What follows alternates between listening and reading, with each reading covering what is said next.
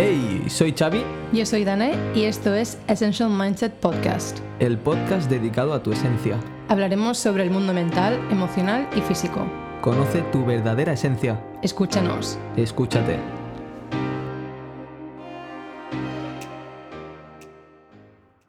Muy buenas a todos, una vez más, aquí estamos eh, volviendo a grabar otro episodio, estamos habituándonos a ello y de eso venimos a hablar hoy, de hábitos. Dana, ¿qué tal? ¿Cómo estás? Eh, ¿De qué venimos a hablar hoy? Confírmamelo. Hoy venimos a hablar de los hábitos. ¿Qué es un hábito? El hábito es aquella conducta que repites regularmente, es decir, todas aquellas acciones que forman parte de tu rutina. Obviamente hay hábitos saludables y no saludables, pero ¿cuál es la diferencia? La diferencia es que los hábitos saludables son aquellos de los que estamos orgullosos y nos acercan al estilo de vida que queremos conseguir o queremos llevar en un futuro. Y los hábitos no tan saludables son aquellas cosas que hacemos sistemáticamente, pero que sabemos que no deberíamos hacerlas o que no nos acercan al futuro que queremos, pero suelen satisfacernos en ese momento. Así que vamos a hablar de cómo empezar estos hábitos saludables y de qué maneras podemos romper estos hábitos no tan saludables. Pero ¿cómo se complementa un objetivo con un hábito, Xavi? Yo al principio, de hecho, cuando, cuando propusimos la idea, yo. Mi, mi pregunta principal fue: bueno, ¿y qué diferencia hay entre un objetivo y un hábito? Y al final llegamos a la conclusión de que no se trata de diferencias, se trata de complementación.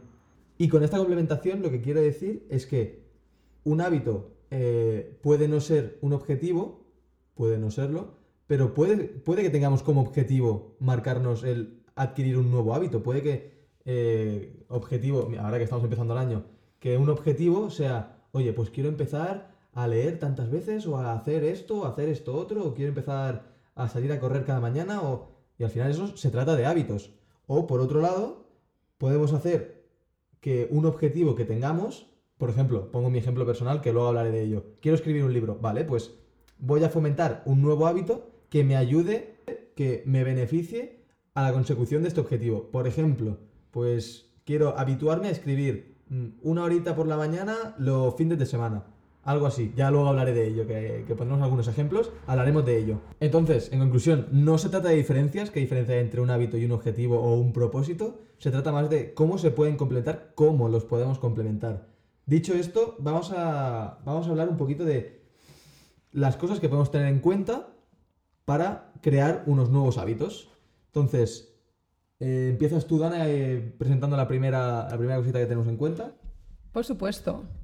La primera cosa a tener en cuenta, que seguramente ya podéis deducir de lo que he dicho antes, es que nos sume, que ese hábito que queremos llevar a cabo y que queremos instaurar en nuestra rutina forme parte del estilo de vida que queremos llevar, que te aporte a conseguir tus objetivos a corto y largo plazo.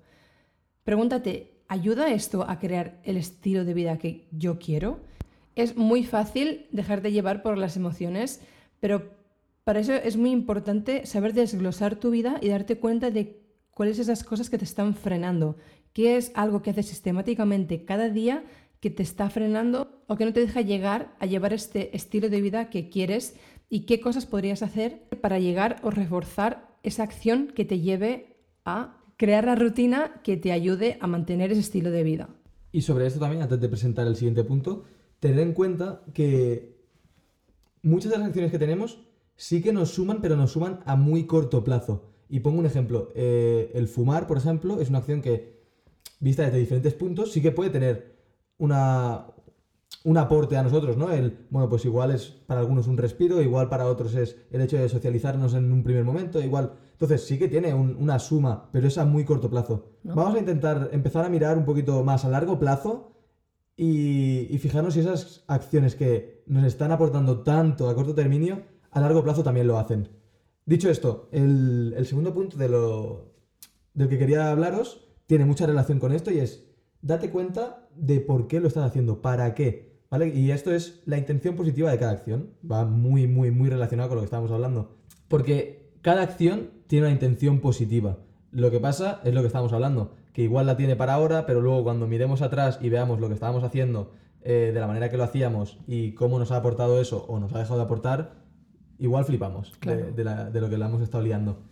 Y esto lo puedo contar con un ejemplo. Y es que había, había un tiburón que su intención positiva era necesitaba alimentarse. Y cogió el hábito de subir río arriba, eh, iba donde desembocaba el río y empezaba a subir río arriba porque necesitaba alimentarse, necesitaba buscar peces. Un día empezó, empezó a sentirse cansado y decidió quedarse por donde desembocaba el río, ya no lo subía. Además se daba cuenta de que, bueno, el hecho de subir por otro tipo de agua tampoco le beneficiaba mucho. Y se quedó alrededor de, de donde desembocaba el río y vio que los peces también bajaban. Entonces dijo, joder, si es que me alimento igual y estoy dejando de hacer una cosa que me hace daño para hacer lo mismo con la misma intención positiva. Entonces, lo que quiero mostraros es que hay muchas acciones que tienen la misma intención positiva. Y os voy a poner un caso que es eh, muy drástico, muy exagerado, pero bueno, para que lo acabéis de entender. Por ejemplo, eh, una persona que fuma, su intención positiva, una de ellas, puede ser el sentirse relajado y calmado durante un, momento. Entonces, busco otra acción que tiene esa misma intención positiva, por ejemplo, meditar, que ya lo he dicho, eh, o sea, es, un ejemplo drástico, pero bueno, el meditar aportaría también esa relajación, ese momento de calma.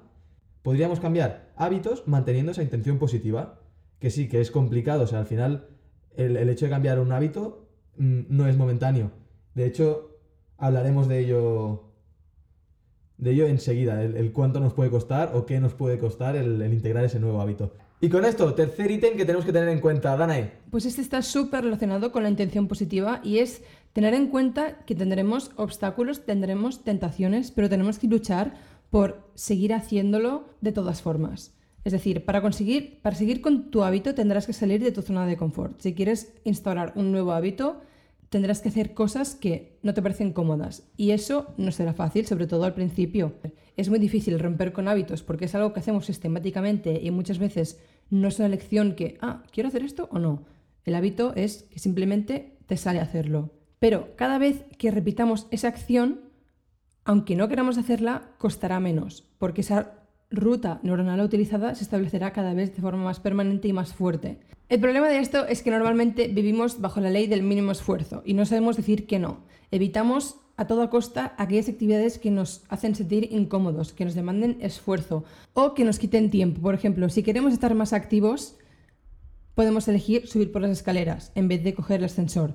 Pero qué palo, tardo más, me cuesta.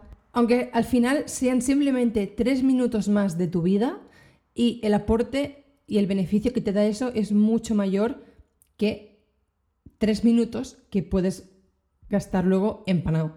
O sea, entonces, cuando tenemos algo al alcance, es muy fácil. Si se rompe el ascensor, ya no puedes subir por ahí. Entonces, busca esas cosas que te ayuden a no hacerlo. Por ejemplo, algo, algo muy fácil es, vale, quiero comer más saludable. Pues no compres Oreo no tenerlas en casa, no tener comida que no quieres comer en casa, te obligará a no comerlo, porque no lo tienes. Si tú, aunque quieres comer sano, compras cosas que no es el estilo de dieta que quieres llevar, tendrás esa tentación y ese, ah, pero es que, es que yo puedo comérmelo, pero, pero es que yo puedo comérmelo. No, si no quieres, no lo compres, así te eh, quitas esas tentaciones y esos obstáculos que te pueden hacer no llegar a coger ese hábito.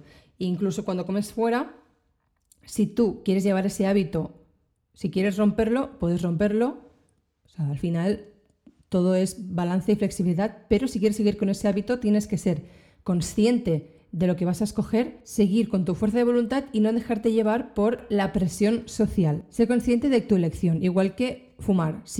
A ti lo que te gusta de fumar es salir afuera con los compañeros de trabajo y hablar un par de minutos, pues sal fuera a hablar con ellos, pero cómete un chicle. Y aprovecho, porque eso que ha mencionado antes del ascensor y tal, voy a, voy a proponerte un nuevo hábito y es que cuando vayas a subir por la boca del metro o los supermercados o los centros comerciales, que veas la escalera mecánica y la escalera donde tendrás que mover el culo, recuerda que Dana y yo estaremos detrás con los brazos cruzados mirándote enfadados como decidas, como decidas subir por la escalera mecánica. Un abrazo.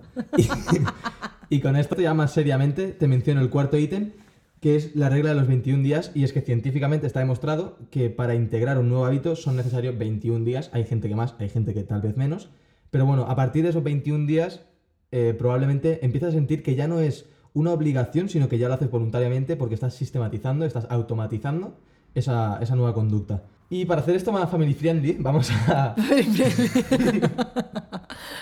Vamos, vamos a hablar un poquito de, de los hábitos que hemos conseguido integrar, Dana y yo, y de uno que queremos, queremos eh, integrar en nuestras vidas. Entonces, Dana, ¿nos cuentas algún hábito que ya hayas conseguido integrar? Pues sí, yo últimamente eh, he conseguido integrar dos hábitos de los que me siento bastante orgullosa, que sean un poco chorras. El primero es eh, lavarme los dientes durante dos minutos. Yo sim- simplemente eh, cuando me lavaba los dientes me lavaba por toda la boca y pensaba, ya está. Pero luego me daba cuenta de que a lo mejor me los lavaba en 30 segundos y digo, pero no puede ser. Entonces, em, para ser sinceros, la manera en la que he conseguido esto es que mi cepillo de dientes tiene un temporizador integrado y se pone triste si no llego a los dos minutos. Literalmente tiene una carita que se pone triste si no llego. Y cuando llego a los dos minutos se pone contento. Entonces, es como lo he conseguido. Otro mini hábito que he conseguido est- este año es tomarme mis vitaminas y suplementos diariamente. Para eso, lo que hice es simplemente fui a Amazon y me compré un pastillero de abuelo. Entonces, cada domingo hago una selección de los suplementos y de las vitaminas que me tengo que tomar y las organizo durante los días y las horas que me las debería tomar. Así lo tengo todo organizado y es mucho más fácil eh, poder mantener eh, ese hábito. ¿Y tú qué hábito has, has empezado o has conseguido? Yo, yo la verdad que para el hábito que incorporé no encontré tanto facilitadores como el hecho del pastillero o como... Sí. Yo la verdad que el hábito que, que he incorporado, me levanta a las 6 de la mañana, me levanta a las 11, me levanta a las 10, me levanta a las 5 de la mañana, es eh, ducharme con agua helada y, soportar ese, dolor, por llamarlo de alguna manera, porque es, es algo muy incómodo y aprender a vivir con ello, ¿no? Para saber que, bueno, pues a lo largo de mi día me voy a exponer a situaciones que no sean incómodas y, bueno, pues ya empiezo el día haciéndolo de esa manera. Sí que un facilitador, por llamarlo de alguna manera, es el hecho de ponerme música que me motive ya justo levantarme la cama, porque al final es como una previa activación, más o menos, y evito el tirarme para atrás. Pero bueno, ahora ya, vamos, interiorizado al 100%. Y un hábito que me gustaría incorporar, y lo he mencionado al principio de este episodio, es relacionado con el libro que quiero escribir, y es algo que estoy empezando y es escribir dos horitas cada fin de semana. En vez de una me, propuse dos y lo estoy intentando hacer así.